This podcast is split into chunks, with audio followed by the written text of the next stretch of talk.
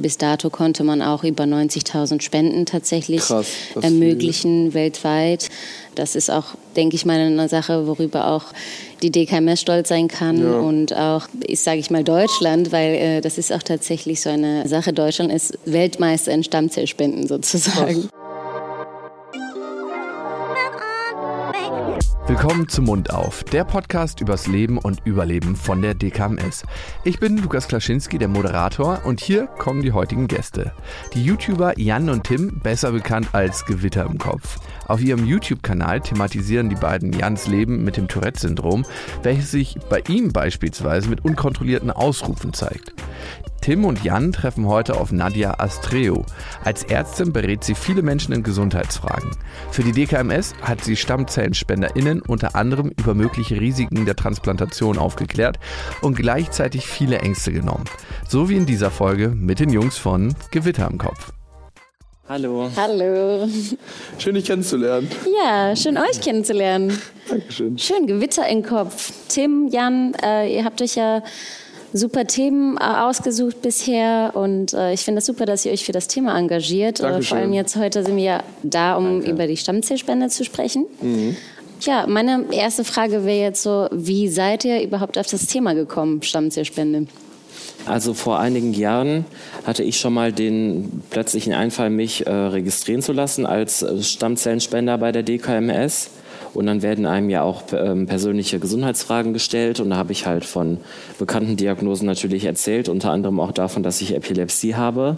Und ähm, das ist ja auch mit einer Einnahme von Medikamenten jeden Tag verbunden. Und das ist damals leider der Grund gewesen, warum ich als Spender ausgeschlossen wurde, halt aus medizinischen Gründen. Ich wusste jetzt nicht so genau warum, aber so wie ich das bis jetzt vermute, ähm, schätze ich, dass man vielleicht Angst hat, dass eine Stammzellenspende bei mir einen Anfall auslösen könnte. Ja, das, das wäre zum Beispiel einer der Gründe. Also Epilepsie an sich ist eben nicht der Ausschlussgrund, äh, sondern eben die, die Notwendigkeit der Medikation. Das bedeutet, wenn man schon eben die Medikation braucht, um Anfälle vorzubeugen, ist es auch die Sache, allein, dass man Medikamente nehmen muss, auch für Spender, SpenderInnen, ist das sehr wichtig, weil das ich eben. Ich das aber nur, um die Krankenkasse abzufangen. Ach so. Ja, auf jeden Fall, die Medikamente sind eben das Problem an der Stelle, weil die spiegelt sich auch während einer Apherese, zum Beispiel diese peripheren Spende, die auch mittlerweile 80 Prozent unserer äh, Stammzellspenden ausmachen, sich verändern können. Und äh, wir wollen natürlich auch äh, Nebenwirkungen, die auch mit jeder Medikation eigentlich einhergehen, nicht dadurch durch die, äh, die wechselnden Spiegel eben beeinflussen oder verstärken. Also du meinst jetzt zum Beispiel auch, die man im Blutspiegel wiedersehen kann? Genau, also im Endeffekt äh, während einer Apherese können einfach diese, äh, die Spiegel können sich eben während einer Apherese äh, ändern, verändern. Deswegen ist es wichtig, dass man äh, sobald eben, also je nachdem natürlich auch was für Medikamente, aber es gibt natürlich Medikamente, die nebenwirkungsreicher sind und dementsprechend sind äh, SpenderInnen diese Art von Medikamenten äh, einnehmen auch aus dem Grund ausgeschlossen. Ich muss da mal kurz reingerätschen, was ist eine Pharese? Ich habe das schon gehört. Das den Ausdruck kenne ich ja, tatsächlich auch nicht. Das hatte ich gerade auch eben versucht umzuschreiben. Apherese mhm. ist äh, das, was man äh, fachlich äh, periphere Stammzellspende ah, äh, okay. nennt. Das äh, bedeutet, das kommt tatsächlich aus dem Griechischen. Jetzt kann ich mein Griechisch tatsächlich auspacken, dass man eben was entfernt und äh, man entfernt einfach äh, mit diesem mit dieser periphere Art der Entnahme die Stammzellen aus dem Blut, nachdem man die im Voraus mit einem Medikament aus dem äh, Knochenmark tatsächlich in die Blutbahn mobilisiert hat. Ich bin ja momentan, also ich will mich ja auch äh, anmelden und äh, auch Spender werden. Wie genau, also kannst du kurz erklären, wie genau dieses ganze Prozedere eigentlich abläuft? Ja, dann äh, fange ich ganz von vorne an. Äh, es geht natürlich mit der Registrierung los. Man muss sich natürlich im Vorfeld informieren. Darf ich mich überhaupt registrieren? Erste Frage überhaupt, fühle ich mich fit? Mhm. Bin ich in der Lage gerade auch? Dann ist die zweite Frage, bestehen Diagnosen, die eventuell dem im Wege stehen würden? Dazu kann man sich auch äh, natürlich immer bei uns auf der Website informieren, aber auch uns äh, im Physicians-Team, im ärztlichen Team äh, in Köln auch jede Zeit anrufen und Auskunft so, darüber kriegen. Was wären so Beispiele an Diagnosen, die äh, zum Ausschuss führen könnten? Also außer Epilepsie jetzt zum Beispiel? Ja, also bösartige Erkrankungen wäre ein, ein klarer Ausschlusskriterium, ja. ein klares Ausschlusskriterium. Dann äh, hätten wir Autoimmunerkrankungen, schwere Autoimmunerkrankungen unter Umständen, äh, rheumatologische Erkrankungen, ja auch allein äh, so übliche Diagnosen, sage ich mal, wie Diabetes, eben wenn der Blutzucker nicht in Ordnung ist, das, das wäre auch unter Umständen ein Ausschlusskriterium. Mhm. Ja, bestimmte Medikamente, Thrombosen sind eben klare Aus, Ausschlusskriterien, vor allem tiefe Thrombosen. Genau. Also psychische Diagnosen dann äh, wären kein, kein grundsätzlicher Ausschlussgrund. Also zum Beispiel wurde mir, ich habe ja auch da telefonisch mich dann gemeldet, mhm. um mal nachzufragen, das Tourette-Syndrom hätte beispielsweise ja kein Ausschlusskriterium dargestellt. Mhm. Und dann, dann, halt mit der Epilepsie, was ich mir aber irgendwie halt vor allem wegen der Medikamente schon hätte denken können. Mhm. Vermutlich auch Infektionen auch, ne? Also wenn eine Person in dem Moment beispielsweise irgendeine Infektion hat oder eine chronische Infektion, Genau, es, es hängt da ein bisschen davon ab, welche Infektion, ob das akut oder chronisch ist, wie, wie, du gesagt hast. Äh, natürlich äh, blutübertragbare Erkrankungen, äh, HIV zum Beispiel, äh, sind Ausschlusskriterien. Aber es gibt auch andere Infektionen. Äh, man nennt auch äh, kleine Erkältungen sozusagen auch Infektionen. Also das, das wäre eben kein Ausschlusskriterium an sich. Ne? Und äh, vor allem, weil das eben akut ist, das ist dann, man bekommt das dann eben therapiert, austherapiert und dann ist es weg. Und es hängt davon ab, wie, was, was für eine Infektion. Das ist ein sehr großer Begriff. Ne? Aber ähm, du hast ja auch ganz, was ganz Wichtiges genannt, ja, die psychischen Diagnosen. Und das ist tatsächlich auch ein Ausschlussgrund unter Umständen. Es hängt natürlich von der Diagnose ab und äh, der Grund ist natürlich, dass auch eine Stammzellspende sowie auch jeder medizinische Eingriff auch eben ein, ein Prozess ist und man muss auch äh, eben aus Spenderschutzgründen auch stabil genug sein, ja. um eben nicht durch diesen das ganze Prozedere und eben auch durch die Informationen, die man äh, im Nachhinein auch eventuell von einem von den äh, PatientInnen bekommt, nicht, sage ich mal, aus der Bahn geworfen wird. Ne? Also das ist, äh, das ist auch vielen ähm, SpenderInnen auch wichtig, eben wie, wie das alles ausgeht und äh, mhm. wie das so ist. Leider bei medizinischen Eingriffen hat man natürlich nicht immer die Kontrolle darüber. Und wir wollen natürlich äh, unsere SpenderInnen äh, davor schützen, sich in äh, so eine Situation zu begeben, wenn sie psychisch nicht stabil sind. Ja. Mhm. Grundsätzlich kann sich jeder gesunde Mensch im Alter zwischen 17 und 55 Jahren als potenzieller Stammzellenspender registrieren. Es gibt aber auch Ausschlussgründe. Autoimmunerkrankungen wie Diabetes und Rheuma zum Beispiel, schwere Herz-Kreislauf-Erkrankungen, eine HIV-Infektion, eine Hepatitis B oder C-Infektion, eine behandlungsbedürftige Epilepsie, aber auch schwere behandlungsbedürftige Depression. Die SpenderInnen müssen zum Zeitpunkt der Spende sowohl körperlich als auch psychisch fit und belastbar sein. Denn eine Spende ist eine besondere, absolut nicht alltägliche Situation, die eben nicht nur für den Körper anstrengend sein kann, sondern auch für die Psyche. Bei einer psychischen Vorerkrankung besteht deshalb das Risiko, dass beim Spender ein erneuter Krankheitsschub ausgelöst wird. Da eine Fremdspende strengen gesetzlichen Richtlinien unterliegt, muss jegliches Gesundheitsrisiko für die Spenderin oder den Spender ausgeschlossen werden. Und dann registriere ich mich, dann kommen die Fragen, ob man dazu bereit ist zu spenden quasi, äh, ob irgendwelche Krankheiten vorliegen. Und dann habe ich meine Registrierung abgeschlossen und dann kriege ich dieses Paket, was jeder so aus dem Fernsehen wahrscheinlich kennt, mit dem Stäbchen. Genau. Und das stecke ich mir dann einmal in den Mund. Genau, das muss man dann an der Wangenschleimhaut. Das wird auch ganz genau erklärt auf der Packung, wie man das macht. Äh, ganz unkompliziert. Und äh, das Interessante ist dass auch, dass es einfach auch keine Blutentnahme mehr notwendig mhm. ist. Ähm, das ist auch das unserem Life Science Lab äh, ähm, auch äh, zu danken, weil früher war das eben den CMV-Status, konnte man eben nur über Blut äh, feststellen. Das kann man mittlerweile auch über die Wattestäbchen. Mhm. Ihr fragt euch bestimmt schon, was CMV-Status heißt. Ja. das ja. ist äh, Zytomegalivirus, nennt man das. Ach, ist, das. Genau. Dann erkläre ich das noch weiter.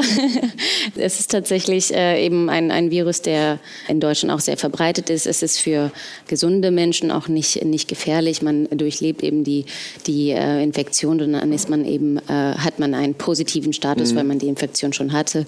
In den meisten Fällen ist das komplett ohne Symptome. Das, das merken die meisten entweder gar nicht oder als äh, leichte Erkältung, mhm. auch die Symptomatik. Und äh, eben dieser Status ist sehr wichtig für die Transplantation. weil es ähm, ein Ausmaß oder eine Auswirkung eher hat auf die Abstoßungsreaktion unter anderem, auch mit den, mit den Heiler-Merkmalen. Okay. Ich, ich, ich, sehe schon alle Fragezeichen in ihre Köpfe. Ja, das sind Gewebemerkmale, die heißen Heiler-Merkmale. Achso, ich dachte Heiler wie der Heiler. Oh, das, das hört sich auch schön an. Nee, das ist HLA. Und da gibt es einfach verschiedene Konstellationen von ähm, im menschlichen Körper. Und das sind eben Oberflächenproteine sozusagen, die dann im Körper bestimmen oder unterscheiden können zwischen eigen und fremd. Und äh, deswegen ist es auch ganz wichtig, dass SpenderInnen und PatientInnen eben möglichst gut übereinstimmen, weil dann eben die, die Spenderzellen oder SpenderInnenzellen nicht ähm, abgestoßen werden ne? oder nicht so leicht. Okay.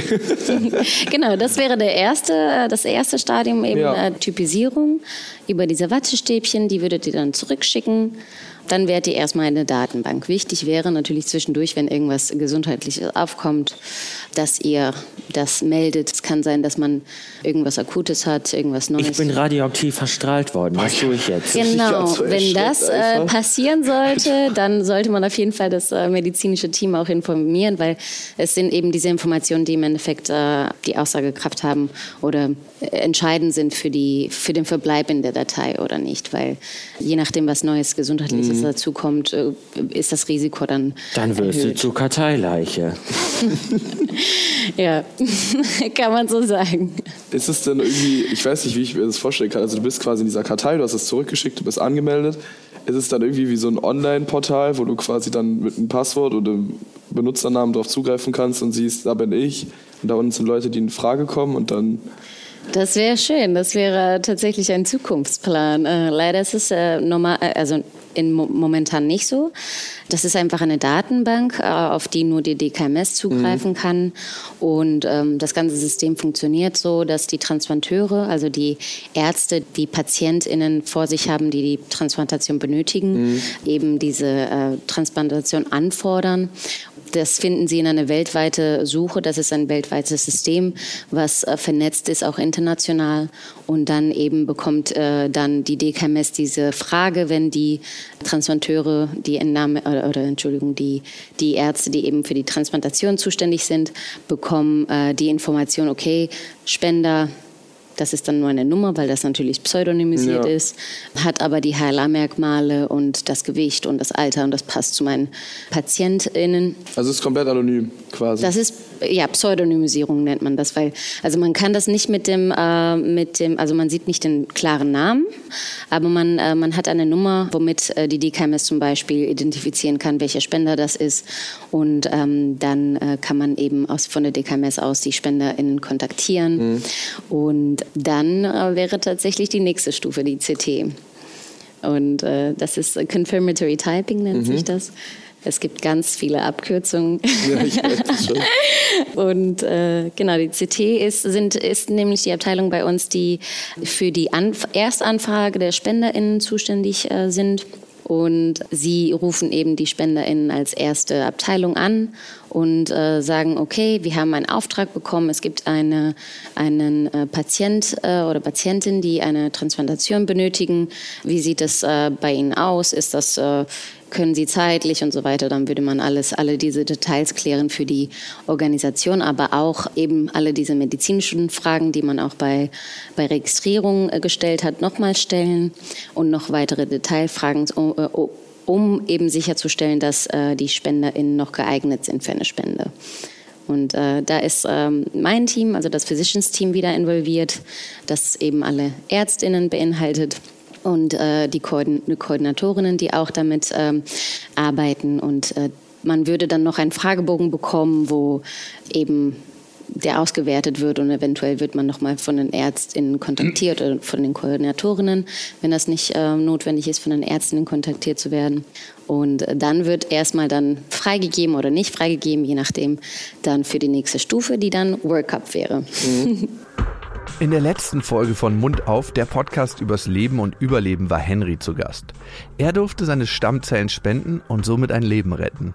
An den Anruf von der DKMS kann er sich noch ganz genau erinnern. Den Anruf von der DKMS, dass ich Stammzellen spenden darf, habe ich im Sommerurlaub mit meiner Familie auf Fehmarn bekommen, einer Ostseeinsel. Und es war gerade für Ferienverhältnisse früh morgens gegen 9 Uhr klingelte das Telefon und um den Anruf entgegenzunehmen, bin ich auf den Deich gegangen. Also auf dem Deich mit Blick auf die Ostsee habe ich von meiner Aktionsbetreuerin der DKMS erfahren, dass ich Stammzellen spenden darf. Eine eher kuriose Situation, aber eine, die mir auf jeden Fall im Gedächtnis geblieben ist. Noch vor dem finalen Anruf und der Mitteilung, dass man Stammzellen spenden darf, wird der Spender, die Spenderin schon mal kontaktiert und darum gebeten, eine Blutprobe ins Labor einzusenden. Wenn man diese Nachricht bekommt, kann man davon ausgehen, dass man als Spenderin in Frage kommt. So war das auch bei Henry, als er von einer Mitarbeiterin der DKMS angerufen wurde. Sie hat mich also gefragt, ob ich mich noch daran erinnere, diese Blutprobe eingesandt zu haben. Und als ich das bejahen konnte, hat sie direkt damit fortgefahren, mir das Ergebnis von der Analyse mitzuteilen, nämlich dass ich tatsächlich das dringend gesuchte Match von einer Blutkrebspatientin bin. Danach wurde Henry gefragt, ob er immer noch bereit dazu sei, zu spenden. Und nachdem er das klar und deutlich mit Ja beantwortet hatte, wurden weitere Abklärungen getroffen und Informationen weitergegeben.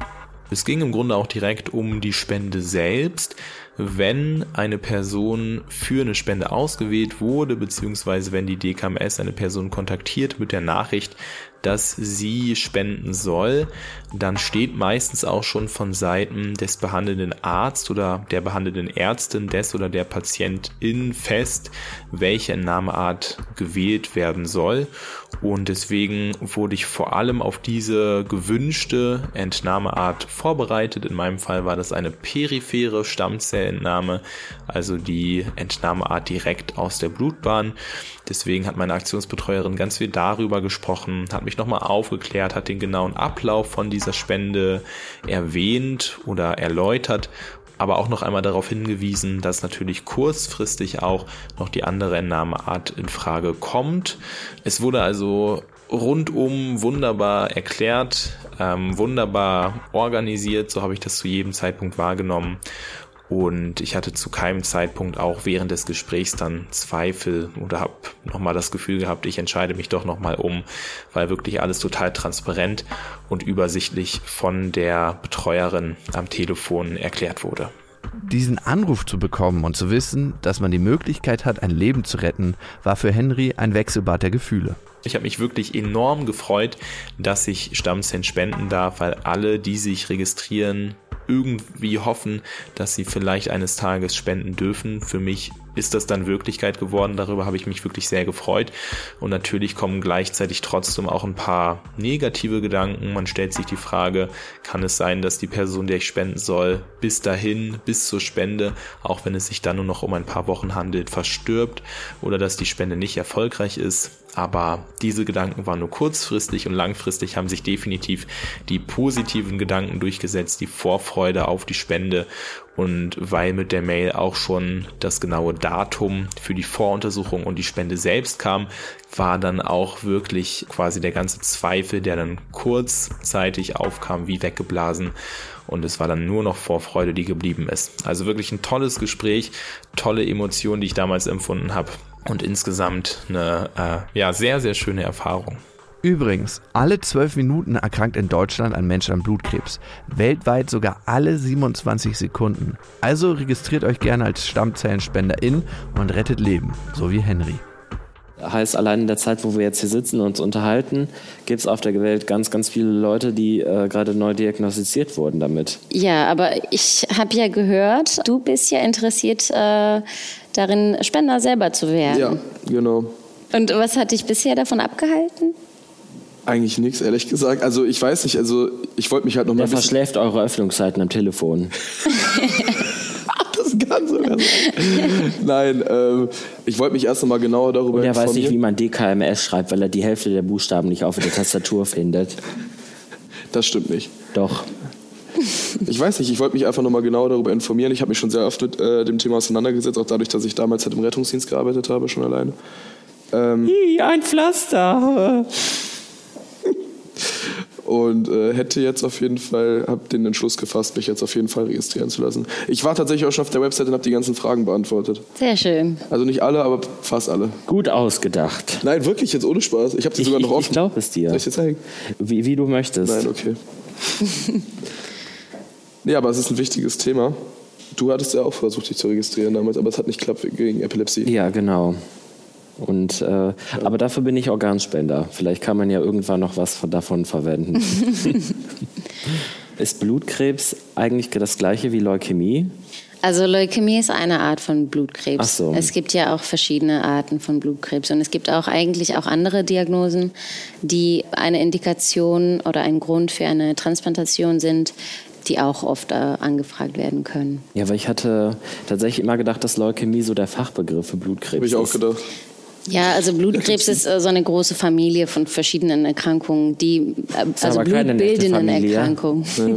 Das stimmt. Kannst du sagen, wie lange bist du jetzt schon dabei bei DKMS? Zweieinhalb Jahre. Kannst du sagen, wie viele, Leut, wie viele Leuten du schon geholfen hast oder wie vielen du begegnet bist? In den zweieinhalb Jahren könnte ich das jetzt nicht runterrechnen, aber zum Beispiel die DKMS, äh, die gibt es ja seit 30 Jahren, also seit 1991. Und es ist auch erstaunlich, dass äh, bis dato konnte man auch über 90.000 Spenden tatsächlich Krass, ermöglichen weltweit. Und äh, das ist auch, denke ich mal, eine Sache, worüber auch ja, die DKMS stolz sein kann Ja. und auch, ähm, ist, sage ich mal, Deutschland, weil äh, das ist auch tatsächlich so eine, äh, so eine Sache. Deutschland ist Stammzell oder es ist Weltmeister in Stammzellspenden sozusagen. Also dadurch, dass, ähm, also wir haben jetzt über 10 Millionen, also fast eigentlich über 10 Millionen 900.000 äh, SpenderInnen weltweit ähm, registriert, aber über 7 Millionen sind tats- tatsächlich in Deutschland registriert. Das bedeutet, dass wirklich, also und ihr könnt euch vorstell- vorstellen, der Anteil der Spender, die bei der DKMS registriert sind weltweit, ist quasi 28 Prozent alle SpenderInnen weltweit. Das Krass, bedeutet, ja. ein sehr, sehr großer Anteil davon sind wirklich die deutsch ansässigen SpenderInnen, die äh, sich bei der DKMS registriert haben und tatsächlich sogar äh, 76 Prozent dieser Spenden werden äh, weltweit äh, verschifft und ähm, äh, eben zur Verfügung gestellt äh, an, an allen Patientinnen, äh, die das benötigen. Also wirklich so auf alle bewohnten Kontinente gehen die Spenden dann. Ja, also praktisch äh, 57 verschiedene Länder sind das, glaube ich. Ach ja, das ist Ja. schon allerhand. Ja, und deswegen ähm, ist es auch äh, für uns so wichtig, ähm, diese Internationalisierung. Äh, wir wollen natürlich äh, weitere Kooperationen mit anderen Ländern auch schließen, um auch eben diese Möglichkeit, die wir haben, noch zu erweitern. Weil, ähm, wie ich ja am Anfang des Gesprächs erwähnt habe, diese Gewebemerkmale sind ja für eine Transplantation ja äh, maßgeblich und das, die hängen auch von der ethnischen Zugehörigkeit ab.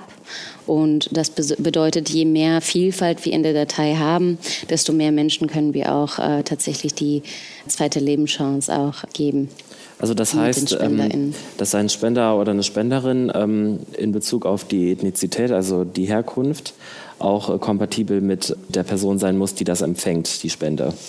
Das, das ist nicht äh, eine Muss-Situation, das, das, das kann sein. Also Ach es ist so. einfach häufig, dass eben die, die Ethnie einfach mit der genetischen Konstellation äh, zusammenhängt und dementsprechend sind oft die Heilermerkmale von Menschen aus ähnlichen ja, Herkünften ähnlicher auch entsprechend. Was mich noch interessieren würde, wir waren ja noch über diesen ganzen Ablauf gequatscht. Wenn ich jetzt jemanden gefunden habe oder die DKMS jemanden gefunden hat, dem meine Spende, wo das halt passen würde, wie läuft es dann ab für mich? Also Ja, er fragt, ob er am Ende einen Lolli kriegt.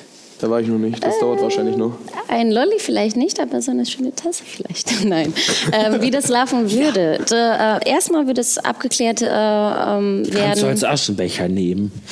über welche Entnahmeart äh, du äh, spenden solltest bzw. könntest. Dass äh, die Entscheidung liegt tatsächlich in den Händen der Ärzte, die für die Transplantation zuständig sind, Also es aber gibt auch verschiedene Arten zu spenden. Genau. Okay, welche gibt's? Also 80 Prozent der, der Spenden sind mittlerweile über diese periphere Art, Mhm. periphere Stammzellspende, die wir am Anfang auch besprochen haben, die ähm, Apherese, wie man das nennt. Und äh, der Rest der Transplantationen ist über die klassische und, äh, sage ich mal, erste ähm, Methode möglich. Und das ist eben eine Knochenmarkentnahme. Und das, Aber das ist unangenehm, habe ich gehört. Also es hängt davon ab. Also beide äh, Verfahren haben ihre, äh, ihre positiven Seiten und mhm. ihre negativen Seiten, aber natürlich hängt das vor allem äh, davon ab, was eben für den Patient, Patientin notwendig ist und was auch äh, die SpenderInnen auch selbst äh, spenden können. Weil es gibt ja medizinische äh, Gründe, warum man für das eine oder andere Verfahren auch nicht geeignet sein könnte. Ne? Mhm. Genau, also die Knochenmarksentnahme ist im Endeffekt eine Entnahme aus direkt der Stammzellen aus dem Knochenmark das ist auch so eine Sache, die viele falsch verstehen, weil Knochenmark ist nicht gleich Rückenmark. Mhm. Das ist auch so ein Missverständnis, was auch beseitigt werden müsste. Das passiert tatsächlich nicht aus dem Rückenmark. Also es hat nichts mit Wirbelsäule oder ähnliches zu tun. Ja. Ähm, das hört man oft äh, oder wird man Dann oft kommt gefragt. da diese Spritze rein hinten. Danach überall parken. äh, tatsächlich ist das über, über den, übers Beckenkamm dann. Und, äh, Danach nicht mehr sitzen. Also das, das kann ähm, ein bisschen unangenehm sein. Das ist im Endeffekt ein, ein Eingriff, ein, ein, eine kleine Operation im Endeffekt, auch unter Vollnarkose. Ach, krass. Aber äh, das ist äh, eben ein sehr, sehr kurzer Eingriff. Das geht, das ist innerhalb einer Stunde dann erledigt und äh, im Endeffekt ist das wie eine, wie eine Prellung. Man punktiert den Knochen, das bereitet natürlich auch die Schmerzen, aber die sind auch in der Regel innerhalb äh, ähm, ja, kurzer Zeit nach der Spende auch wieder weg. Das ist es doch alles wert, wenn man damit jemandem das Leben rettet. Genau, das wollte ich auch sagen. Ein kleiner Preis dafür, dass, dass jemand ähm, ja, weiterleben darf. Und das läuft dann ab wie so eine Punktierung. Also Punktierung kenne ich sogar, die habe ich nur mhm. ohne Narkose am Knie bekommen. Ja, genau so. Aber ähm, eigentlich ist das, wie gesagt, eine Operation mit Vollnarkose und äh, wird aus dem Beckenkamm dann aus dem, man wird auf dem Bauch gelagert für die Operation. Also du hast ja, ähm, ich schätze mal, das Medizinstudium absolviert und danach genau. ähm, diese, ich glaube, ist es dann nochmal ein Studium oder so eine Art Facharztausbildung zur Ärztin? Genau, das ist eben keine, kein, kein Pflichtfacharzt, das kann man sich aussuchen, wenn man das möchte, sich in ein Feld weiter zu äh, spezialisieren, aber in meinem Fall, das habe ich nicht gemacht. Warum hast du dir selber die DKMS ausgesucht? Ich finde es äh, vor allem schön bei der DKMS, dass man wirklich sieht, was man für eine Auswirkung hat. Mhm. Also man, man merkt einfach ähm, allein mit den Zahlen, mit den Spenden, Spenden, die wir jährlich auch ermöglichen, dass es wirklich eine tolle Zusammenarbeit mit dem kompletten äh, gemeinnützigen Unternehmen, auch mit an, den anderen internationalen Standorten, um das zu ermöglichen, dass so viele Menschen wirklich die zweite Chance äh, mhm. zum Leben bekommen das finde ich das Schöne daran, dass man eben auf eine andere Ebene, es ist jetzt nicht, also ich als Ärztin würde ich, würde ich nicht einen Patienten untersuchen und eben entsprechend ein Medikament geben, aber ich kann mit vielen Menschen dafür sorgen, dass vielen Menschen auch gut geht oder besser geht. Ja, das ist doch mal was. oder? Das klingt echt sehr, sehr gut. Dann hoffen wir, dass wir viele von euch dazu animieren können, euch da anzumelden. Spendet eure Stammzellen oder kommt in die Hölle. So sieht's aus. Vielen Dank an unsere Gäste Nadja, Jan und Tim und an euch fürs Zuhören. Abonniert diesen Podcast gerne auf Spotify, Apple Podcast, Amazon Music, Deezer und allen gängigen Podcast-Plattformen. Und auf Apple Podcast und jetzt ganz, ganz neu auch auf Spotify freuen wir uns über eure Bewertung. Das hilft uns, diesen Podcast besser zu machen und empfehlt diesen Podcast gerne weiter, dann helft auch ihr damit Leben zu retten. In der nächsten Folge ist Dominik zu Gast, besser bekannt als Lemon Reezy. Er trifft auf Marie, die sogar zweimal für ihren genetischen Zwilling gespendet hat. Ob sie ihn mittlerweile kennt, das hört ihr in der nächsten Folge Mund auf, der Podcast übers Leben und Überleben. Bis dahin.